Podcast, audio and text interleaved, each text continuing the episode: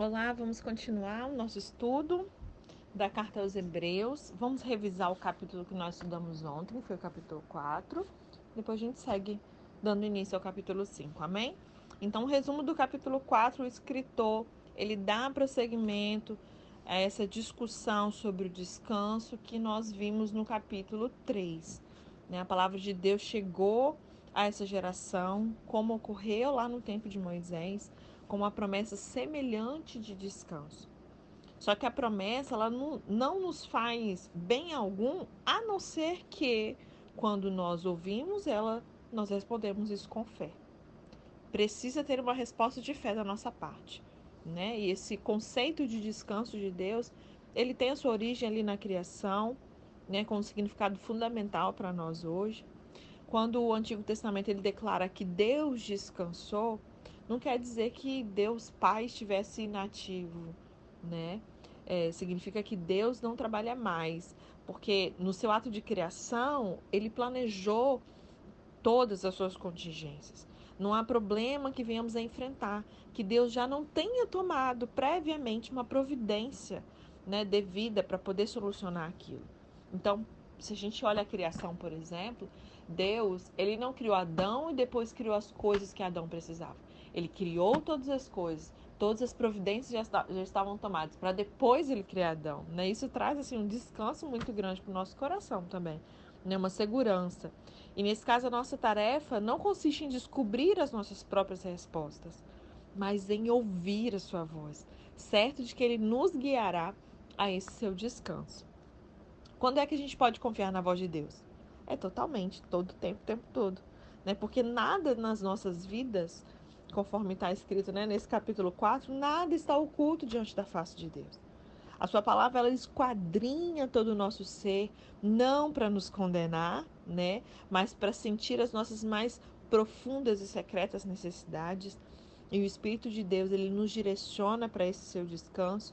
E aí, feita a advertência, o escritor ele nos leva a recordar uma verdade maravilhosa. Através de Jesus, o nosso sumo sacerdote, né? No capítulo 5 ele vai começar a falar sobre essa questão do sacerdócio. Jesus, nosso sumo sacerdote, através dele nós temos acesso imediato a Deus. Se precisarmos de ajuda para encontrar o nosso caminho, ele faz isso gratuitamente. Não tem pedágio, né? Então, versículo chave desse capítulo é o verso 10, que nós podemos, a verdade é que nós podemos encontrar descanso. E uma das aplicações pessoais é que a obediência ela abre caminho para o descanso, né? Os destaques desse capítulo, o capítulo o versículo 11, por exemplo, né, ele fala assim sobre esforço para entrar no descanso. Antes de qualquer coisa, essas palavras, elas parecem ser contraditórias. Porque quando eu falo em descanso, como é que na mesma frase vai ter algo sobre esforço? Ué, eu tenho que me esforçar eu tenho que descansar? Né? Só que nós não devemos estar muito preocupados em tentar encontrar as nossas próprias soluções mas sim de nos concentrarmos nessa voz de Deus. Não nos afastando ali dessa questão central, que é a experiência né, em Cristo, que é ouvir e obedecer a Deus na medida que Ele nos fala diariamente. No verso 12 e 13, ele fala sobre a prestação de contas, né? Todos vamos prestar contas. O vocábulo grego aqui é krikos, que significa discernir. Quer ver? Deixa eu ver o verso 12 e 13 porque a palavra de Deus é eficaz, né, mais afiada que qualquer espada de dois gumes, penetra até o ponto de dividir alma e espírito juntos e medulas e julga os pensamentos e intenções do coração. Nada em toda a criação está oculto aos olhos de Deus. Tudo está descoberto e exposto diante dos olhos daquele a quem nós havemos de prestar contas. Como é que é maravilhoso saber que a palavra de Deus ela alcança o mais profundo do nosso ser e se exprime em todas as nossas maiores necessidades. A voz de Deus é penetrante, a sua direção ela se baseia nesse completo domínio que ele tem sobre nós e essa justiça, esse discernimento. Né? Verso 16 ele fala sobre misericórdia, a palavra no original é eleos, é uma compaixão tão grande pelo sofrimento de alguém que faz com que a pessoa se mova para ajudar se mover, sabe, de íntima compaixão, né? Jesus nos evangelhos tem muitos registros nesse sentido.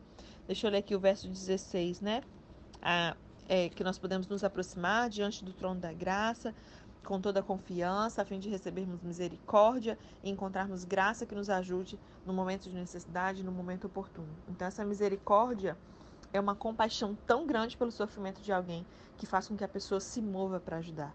É isso. Então, você pode sim se achegar diante do trono da graça para encontrar essa misericórdia, porque você vai encontrar esse Deus misericordioso que se move de íntima compaixão, essa compaixão pelo sofrimento de alguém é, e essa compaixão é tão grande que faz com que ele se mova em direção para ajudar, né? E no caso a misericórdia ela implica em fracasso, né? Nós buscamos a Deus porque os nossos pecados nos afastaram dele e daquele dito descanso. E a maravilha dessa passagem está justamente nesse ponto, porque Jesus compreende as nossas fraquezas. Nós podemos buscar a Deus sem temor e encontrar nele não uma recriminação, mas graça e misericórdia.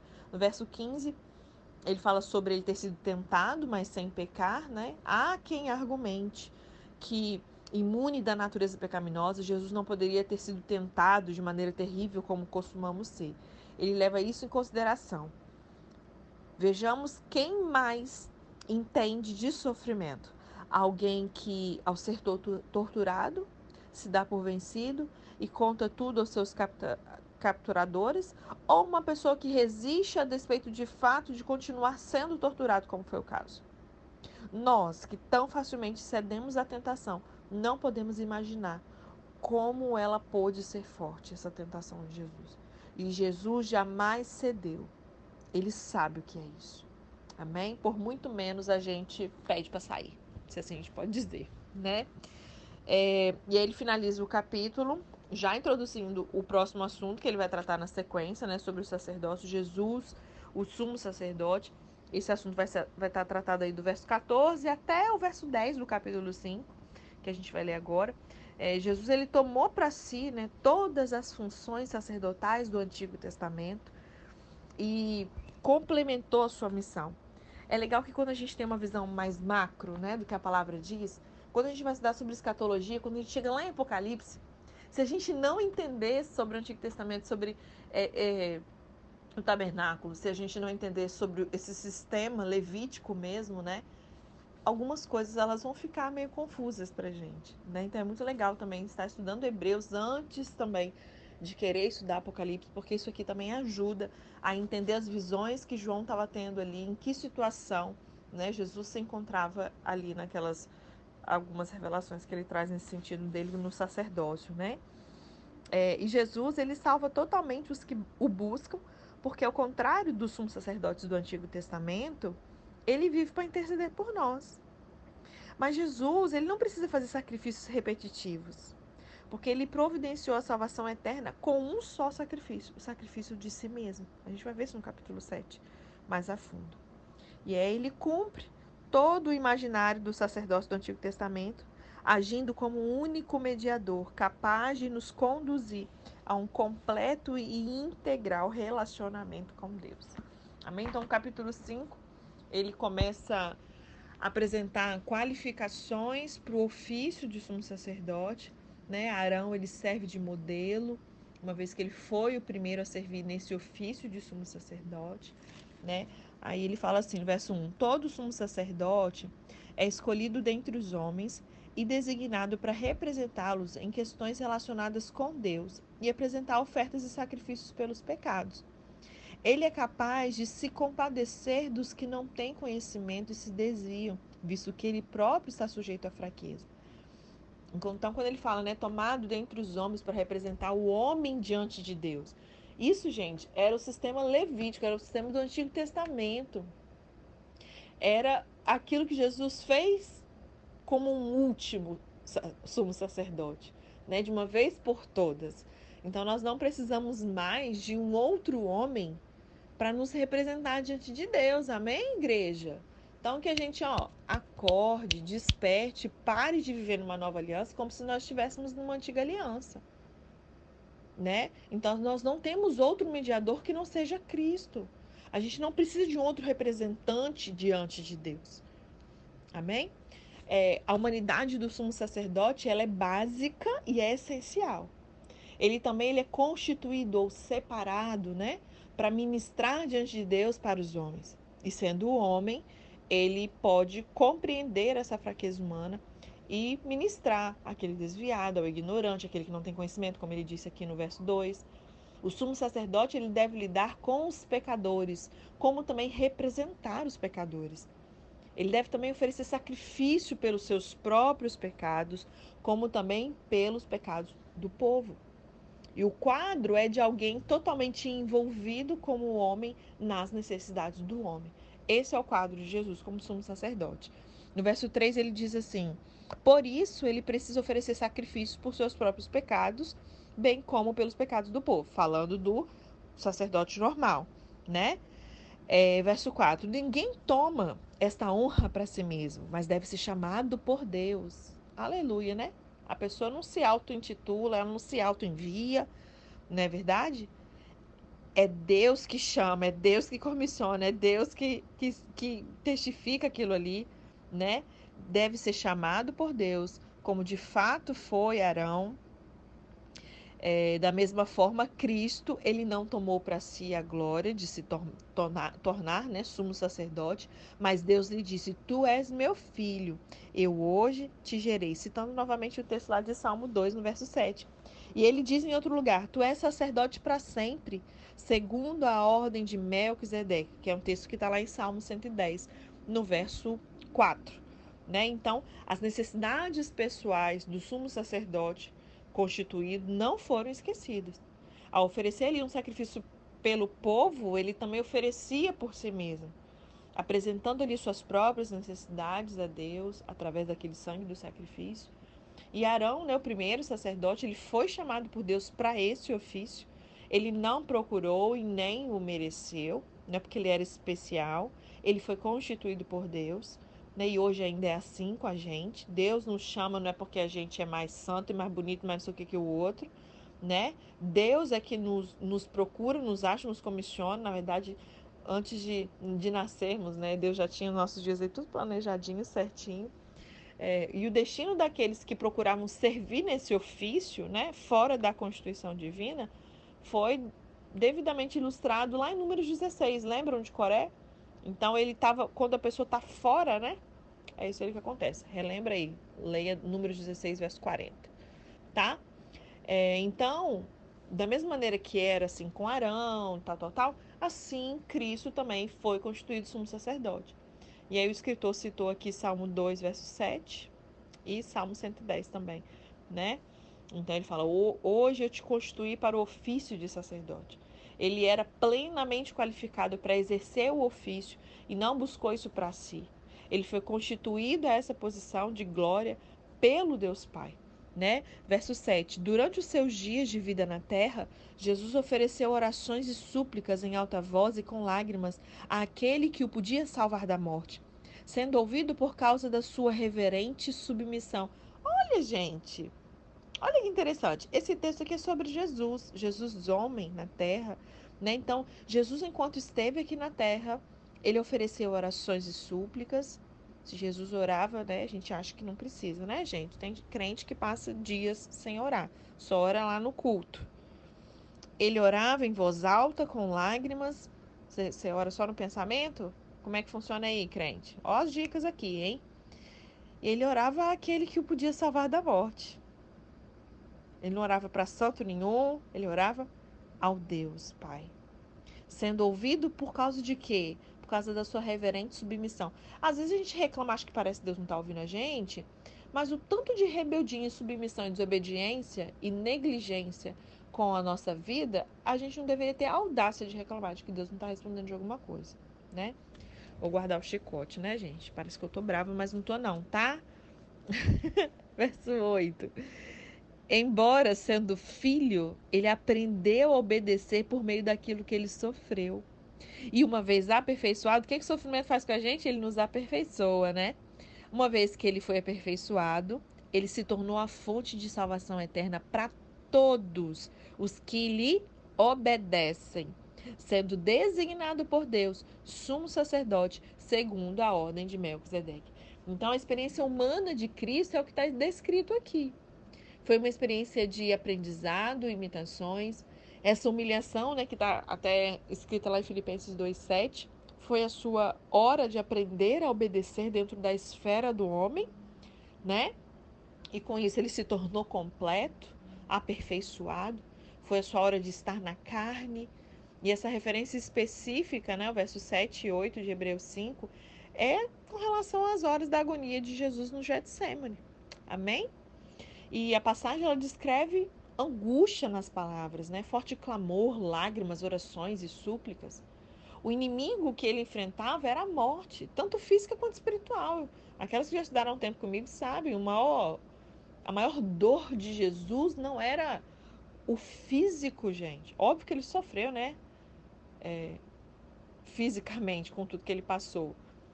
Mas ele ser separado de Deus, aquele que é um com Deus, que é o próprio Deus, assim, ele nunca tinha sido separado de Deus. Essa era a agonia maior dele, né?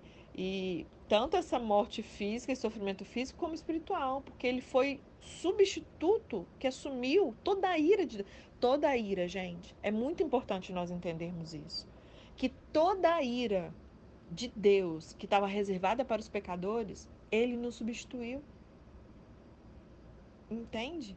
É por isso, né, abrindo um parênteses, é por isso que eu ainda não consigo entender uma totalidade, né? Tudo bem que eu assim, quem sou eu na fila do pão, como eu costumo brincar? Eu tenho muito para estudar e aprender ainda, mas eu tenho um pouco de dificuldade em entender como que a igreja vai ser vítima da ira de Deus quando ele for derramar a ira de Deus no fim dos tempos, né?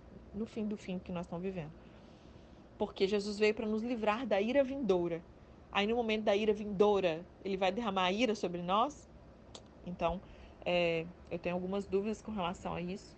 Obviamente que é, livrar do problema é diferente de livrar no problema, mas eu queria lembrar vocês de refletirem sobre isso também, tá bom? E estudarem a Bíblia, né? Obviamente. Então, é, nós vemos que ele foi substituto, né? Que assumiu essa, essa posição de destinatário dessa ira de Deus, reservada para os pecadores. Um Deus santo e justo, gente, não tem como, é automático. Sabe assim, é como se Deus não conseguisse controlar.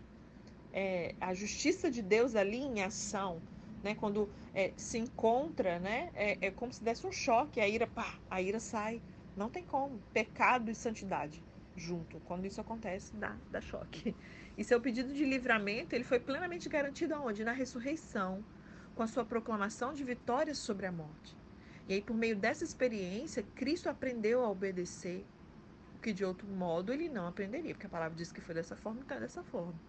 Então, literalmente, o que, que aconteceu? Jesus aprendeu das coisas que sofreu. Que aqui, na verdade, é um jogo de palavras, né? Extraído de um provérbio grego. Eu não sei se vocês sabiam disso. E agora, perfeitamente qualificado como sumo sacerdote, Cristo ele fornece essa salvação eterna. Aleluia! Cujo aspecto eterno se relaciona com esse sacerdócio de Melquisedeque. Contrastando com Arão, Melquisedeque é um sacerdote de Deus para sempre um assunto aqui que vai ser inteiramente desenvolvido lá no capítulo 7, tá bom? Aguenta aí, tá? É... Deixa eu ver aqui. Aí ele vai tratar disso. Vá, vamos continuar. Deixa eu ver até onde eu li aqui. Hum... Li até o verso 10, né? E aí a gente vai ver que uma repreensão pela falta de entendimento, de maturidade, né? antes de desenvolver sua argumentação extraída aí do sacerdote, sacerdócio de Melquisedeque, o escritor ele vai tornar fazer uma pausa para poder é, introduzir aí uma exortação, uma advertência, e incluindo também uma repreensão. Então, vamos ler aqui, uma advertência contra a apostasia, verso 11.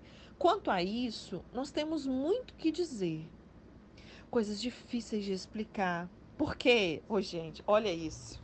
Porque vocês se tornaram lentos para aprender. Embora a essa altura aqui parece até Paulo, eu consigo ler imaginando Paulo falando sobre isso, porque quando a gente estuda Coríntios, né, a gente vê esse contexto aqui, Paulo tratando isso com aquela igreja. Mas vamos lá. O autor da carta aos Hebreus disse assim: Embora, verso 12, a esta altura vocês já devessem ser mestres, vocês precisam de alguém que lhes ensine novamente os princípios elementares da palavra de Deus.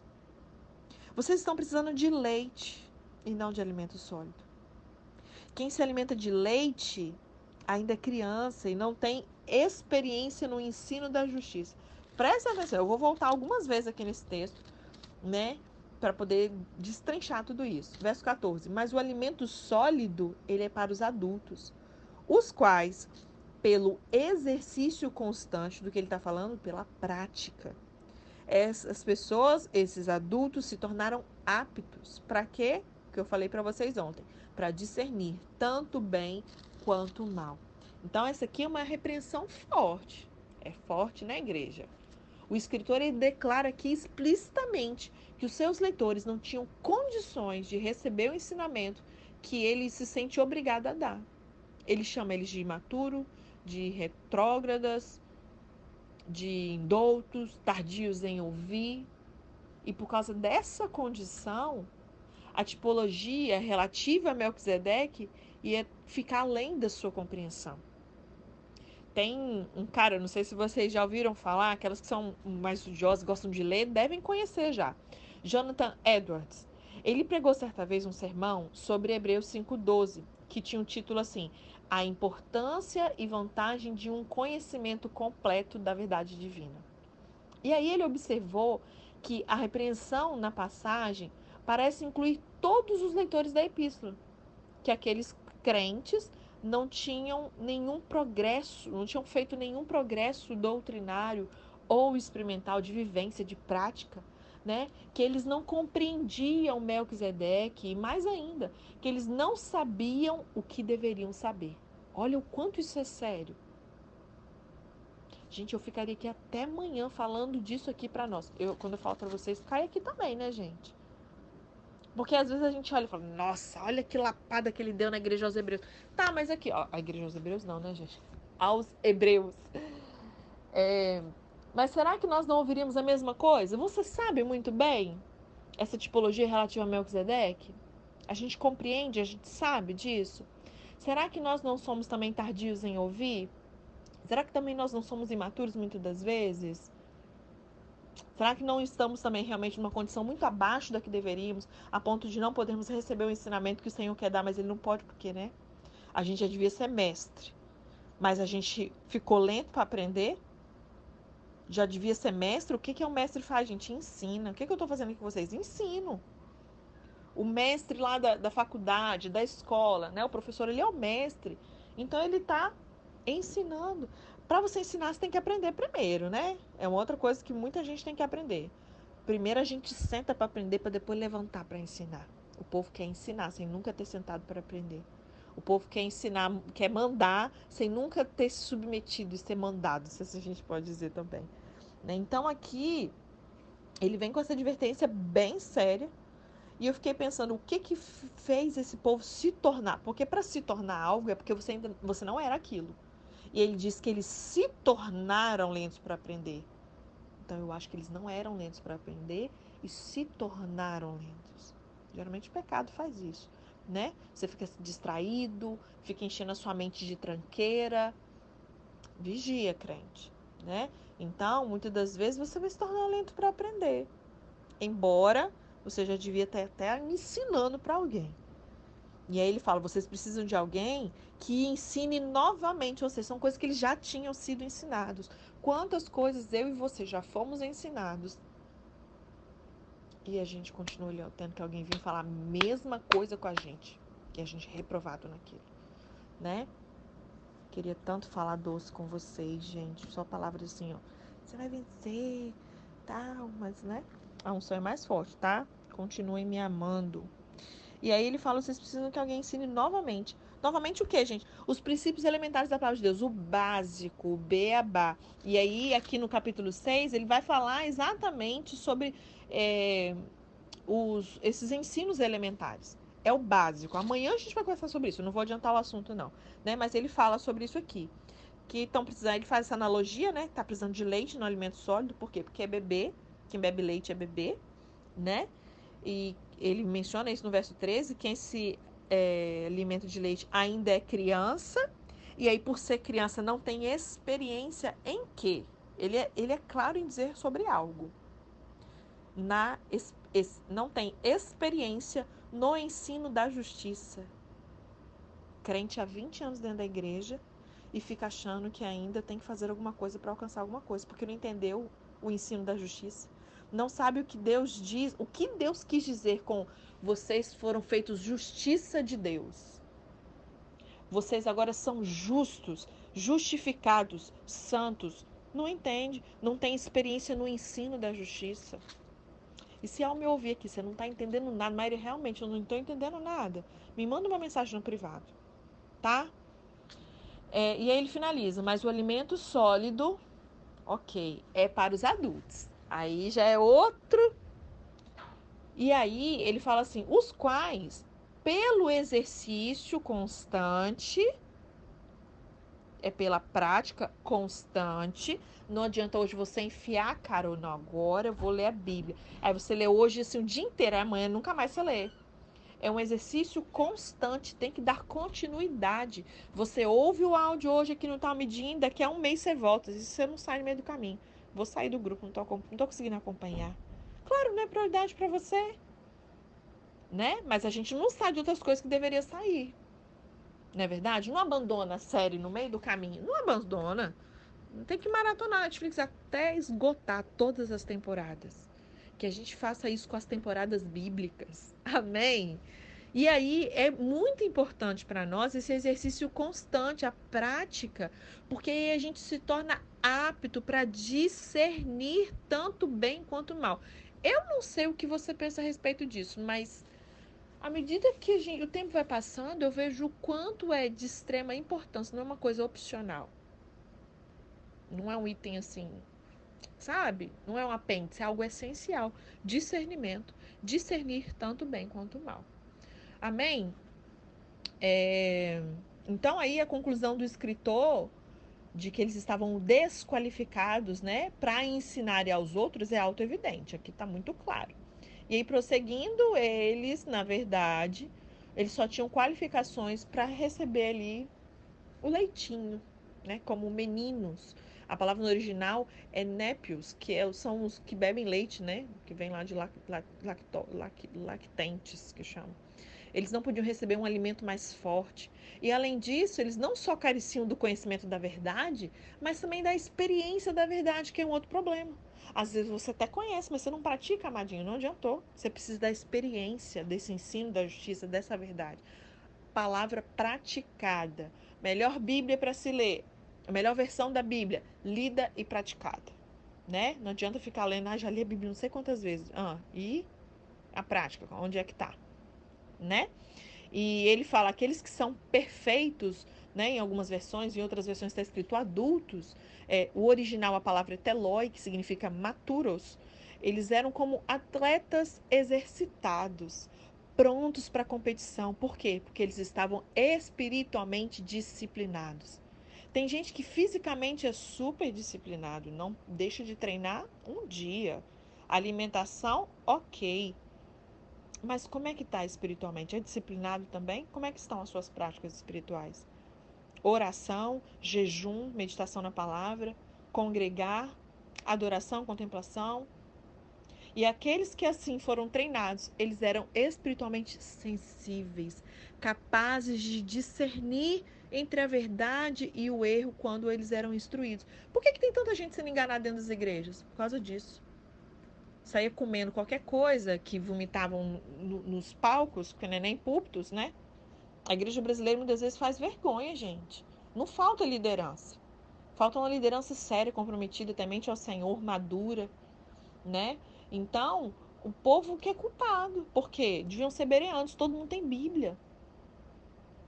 Amém? Nossa, Jesus, já até avancei no tempo aqui. Rendeu esse negócio, hein? Eu, inclusive, vou deixar. Não, não vou deixar, não. Deixa eu ver aqui. Vamos ler aqui na versão a mensagem rapidinho. Todo sacerdote principal, selecionado para representar o povo diante de Deus e oferecer sacrifícios pelos pecadores, pelos pecados dele, deve ser paciente com as falhas deles. Por quê? Pois essa também é a sua própria experiência. Porque o sumo sacerdote ele também errava. Então ele precisava ter essa paciência com a falha, com o pecado do outro, porque ele também pecava. Quando ele ia fazer o sacrifício pelo, pela pessoa ali, ele tinha que fazer por ele também, né? Isso significa que ele tem que oferecer sacrifícios pelos próprios pecados e não só pelos pecados do povo. Um sacerdote aqui, gente, ele é um elemento de conexão. É a pessoa que põe em ordem as coisas do povo, coisas que têm a ver com o mundo, com os outros, com Deus. Ele atua como uma espécie de um reparador de relacionamentos.